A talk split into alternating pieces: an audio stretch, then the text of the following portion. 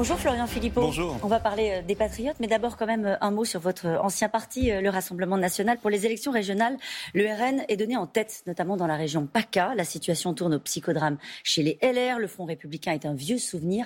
Est-ce que les planètes ne seraient pas en train de s'aligner pour le Rassemblement national de Marine Le Pen? Disons qu'Emmanuel Macron fait tout en ce sens, en tout cas. Ça paraît évident. On voit bien en, PACA à quel point Estrosi, qui est de mèche avec Macron, tout le monde le sait, a tout fait pour torpiller, s'aborder la candidature LR, pour propulser le RN.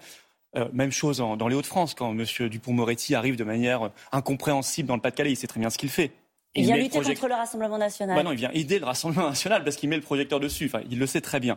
moi, je crois qu'il ne faut pas être dupe de tout cela. Il faut prendre un peu de distance. Macron, il vise sa réélection en 2022. Pour cela, il doit tomber contre euh, euh, Marine Le Pen, le RN, euh, pour gagner. Et donc, il organise déjà le tour de chauffe des régionales Le président de la République et la République en marche souhaitent la victoire du Rassemblement national aux élections régionales, notamment au PACA dans les Hauts-de-France. Victoire, je ne sais pas. En tout, cas, en tout cas, les gonfler, mais ils le font depuis trois ans.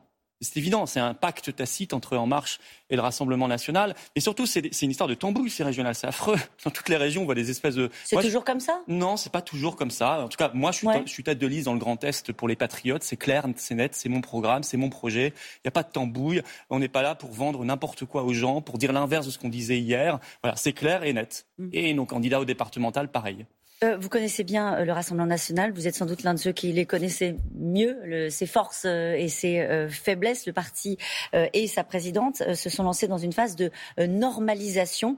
quelle est la limite, à votre avis, de cette stratégie, Florian Philippot? Bah, C'est en fait l'évolution. Moi, moi, ce qui m'a fait partir, si vous voulez, fin 2017, c'est la sortie de l'Union européenne et de l'euro qui était abandonnée par le RN, le Frexit qui était abandonné et que moi je défends aux patriotes. Qu'on défend parce qu'on pense qu'un pays sans souveraineté nationale, sans souveraineté populaire, sans indépendance, ça ne fonctionne pas. Ça n'est d'abord pas démocratique et ensuite ça ne marche pas. La France a besoin d'être un pays libre à tous les niveaux, du point de vue de sa sécurité, de l'économie, de sa réindustrialisation, à tous les niveaux.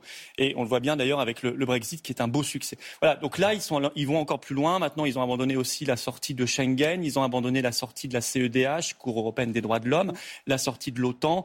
Ils viennent de dire qu'il fallait payer la dette jusqu'au dernier centime. On les trouve très très mous sur la crise Covid, où ils sont très suivistes par rapport à Macron.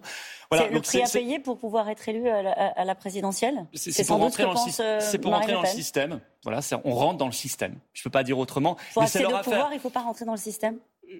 Moi, si c'est si ça la condition, si c'est pour appliquer la politique du système quand on est élu, alors ça crée des, désillusions et on, on, ne change rien à la politique menée. Si vous souvenez-vous de l'élection de Sarkozy 2007, ça crée beaucoup d'espoir, je crois, chez beaucoup de Français, ou Macron en 2017. Puis il applique la politique de l'oligarchie. Euh, dictée par l'Union européenne, par le mondialisme, et, on se retrouve donc avec la même, crée des déçus la Rassemblement Ça crée des déçus au Rassemblement national mais certainement, mais nous on en voit plein des boulets. On Les Patriotes, vous savez, on a multiplié par 15 dans le nombre d'adhérents en un an. Vous êtes à combien Pas simplement du tout d'ailleurs que des gens qui viennent du RN. On a une grande majorité de gens qui viennent, qui étaient d'aucun parti politique. On va atteindre bientôt les 20 000 adhérents à jour. Je ne sais pas si vous vous rendez compte ce que ça mm. veut dire. Et moi, je ne pipote pas sur les chiffres. C'est beaucoup. C'est énorme. Et, chaque, chaque semaine, nous mettons maintenant des milliers de personnes dans les rues. Alors, ce n'est pas beaucoup couvert par les médias, mm. parce que nous, on dérange, c'est vrai, parce qu'on crie liberté, on crie Frexit, on crie Vive la France. Et vous criez effectivement sur tous les tons sur certains sujets et vous lancez des, pétitions sur, euh, par exemple, contre le pass sanitaire. Vous avez lancé aussi euh, des pétitions sur le soutien aux militaires, contre la vaccination euh, des enfants, pour, la fin du port du masque. Vaccination obligatoire sur le Covid hein, oui, pour les bien sûr. pour la fin du port du masque immédiatement. en fait, vous espérez quoi de, de cette même méthode d'action, c'est-à-dire passer par les pétitions notamment? Ben non, pétition, manifestation. Chaque week-end, on fait 15 rassemblements en France. Depuis 27 semaines sous les fenêtres de Véran, le ministère de la Santé. J'y serai encore ce 15 mai, la place Pierre-Larocque, dans le 7e, à 15 heures. Euh, on, se bat pour des convictions. Moi, je dis, attendez, on est embarqué depuis un an et quelques maintenant dans une stratégie folle euh, qui euh, va nous amener demain dans un monde où on va flasher son QR code pour rentrer au restaurant. En quoi c'est choquant? Ben, C'est très choquant parce qu'on n'est pas du bétail si vous voulez. Il est où, elle est où la liberté? La liberté n'est pas au bout d'une seringue, ni en flashant un QR code. La liberté, c'est d'aller venir sans prendre le risque d'attraper un virus. La liberté, elle n'est pas conditionnée, elle ne peut pas être conditionnée. C'est un fondamental. Sinon, nous ne sommes plus dans un état de droit du tout, et ni, euh, une société même humaine, ni vivable. Voilà. La, liberté, c'est un, impératif. À côté, on doit se battre. On doit exiger du gouvernement qu'il arrête de fermer des lits à l'hôpital. Parce que le, grand cirque de cette affaire, c'est que pendant mm. ce temps-là, il continue d'enfermer. Et après, ils culpabilisent les Français. on doit se battre pour... On continue de fermer des lits dans les hôpitaux. Bien sûr. Il y a eu une enquête même du Monde fin décembre 2020, toujours en ligne, qui faisait la liste en France. On continue d'enfermer. Et il y a des projets de fermeture. Euh, on doit se battre pour le traitement, y compris d'ailleurs des molécules, oui. Pas simplement le vaccin, c'est ça que vous dites. Non mais attendez, Évidemment, il faut, il faut du traitement, mais y compris du traitement à partir de molécules qui ne rapportent pas un rond à l'industrie pharmaceutique. Et en fait, derrière cette crise Covid, on se rend compte qu'il y a des enjeux d'argent fondamentaux. Parce que dès qu'il y a un traitement qui est proposé, qui fonctionne, que des médecins utilisent, parce qu'ils voient que ça marche, mais il ne rapporte rien parce qu'il est génériqué depuis très longtemps, alors immédiatement, le gouvernement et l'Union européenne le mettent de côté. Ça, ça, ça s'appelle des conflits d'intérêts. Pas que le Oui, bien sûr, Didier Raoult, mais mhm. pas que le, professeur Raoult. Il y a plein de médecins qui sont choqués par cela. Ça, ça s'appelle de la corruption et des conflits d'intérêts. Comment aurait pu gérer une pandémie comme celle-ci avec le logiciel qui est le vôtre, c'est-à-dire en disant liberté? Bah. Liberté sur tous les tons. Faites ce que vous voulez, rassemblez-vous, faites des concerts, faites des soirées. Comment est-ce qu'on aurait mais regardez la Suède. Écoutez, on nous a dit, la Suède, ça va être la catastrophe. Moi, j'allais aux réunions comme chef de parti de Véran et Castex, je parlais de la Suède, ils me disaient c'est la pire mortalité mm. au monde, ce qui est faux. Aujourd'hui, la Suède a 14% de mortalité de moins que la France par habitant. Mais elle n'a pas détruit son économie. Parce qu'elle n'a jamais fait les couvre-feux, les confinements, etc. Jamais. C'est même anticonstitutionnel. Ça devrait être le cas en France. Euh, par contre, elle a pris soin des personnes vulnérables. Oui, vous savez, euh, ce Covid, vous savez combien de personnes en France de moins de 30 ans il a tué depuis, euh, depuis 14 mois? 88 de moins de 20 ans, 13 même de moins de 50 ans, 1083. Mhm.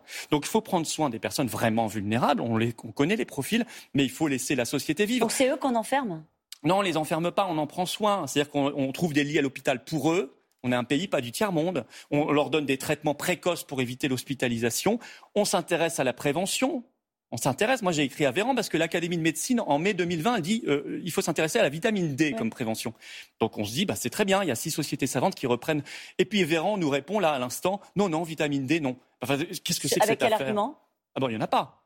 Il n'y en a pas. C'est-à-dire que derrière, on vous refourgue les vaccins Pfizer, etc., et le pass sanitaire. Mm. Mais écoutez, moi, je pense que ceux qui ne comprennent pas ce qui est en train de se passer, élimination des indépendants, élimination de nos libertés, euh, traçage numérique, société à la fin à la chinoise, savez, en Chine, ils ont beaucoup d'avance là-dessus sur nous. Hein. Reconnaissance faciale, on flash déjà les QR codes depuis longtemps là-bas, etc. Ceux qui, veulent, ceux qui veulent de cette société infernale, vous avez tous les partis du système pour cela.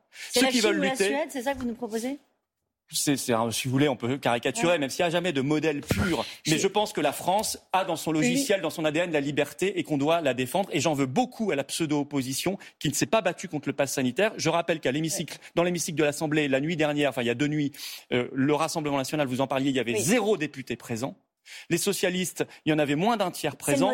et même les, même les, insoumis, il y en avait moins de 50%. C'est le Modem qui s'est opposé sur ce sujet. Il s'est opposé avant, avant de faire de la tambouille et puis finalement il a accepté. Votre sentiment très vite sur un rapport qui a été euh, remis au Premier ministre euh, cette semaine sur la pauvreté et l'exclusion sociale qui ont été, euh, j'allais dire, renforcées de manière assez, assez, assez claire pendant cette crise sanitaire. c'est une bombe à retardement oui, c'est ce qu'ils disent, une bombe à retardement. Ce rapport, il montre que d'ailleurs, euh, c'est une explosion de la précarité, notamment chez les moins de 30 ans. Donc les jeunes vont payer un, un tribut très lourd. Ce n'est pas le Covid qui a fait ça, c'est la politique de gestion du Covid. Parce que c'est sûr que créer une récession majeure, fermer tous les commerces, etc., les activités économiques et déprimer la population, ça crée des drames et de la pauvreté. Alors vous savez, moi, je, pendant ce temps-là, il y en a qui gagnent beaucoup d'argent. Hein. Mm. Les GAFAM, il y en a qui s'enrichissent énormément sur le dos du Covid. Et, il y en a qui, et la masse s'appauvrit. Moi, ce que je voudrais pas, c'est qu'à la fin, on nous dise, ah bah, pour cette masse, il n'y a plus de boulot, donc on va vous donner le revenu universel. Parce que ça, c'est la grande horreur. Voyez moi, je me bats contre ça pour la dignité et l'humanité de chaque Français. Merci beaucoup, Florian Philippot, d'avoir été notre invité ce matin. C'était à vous, Damien.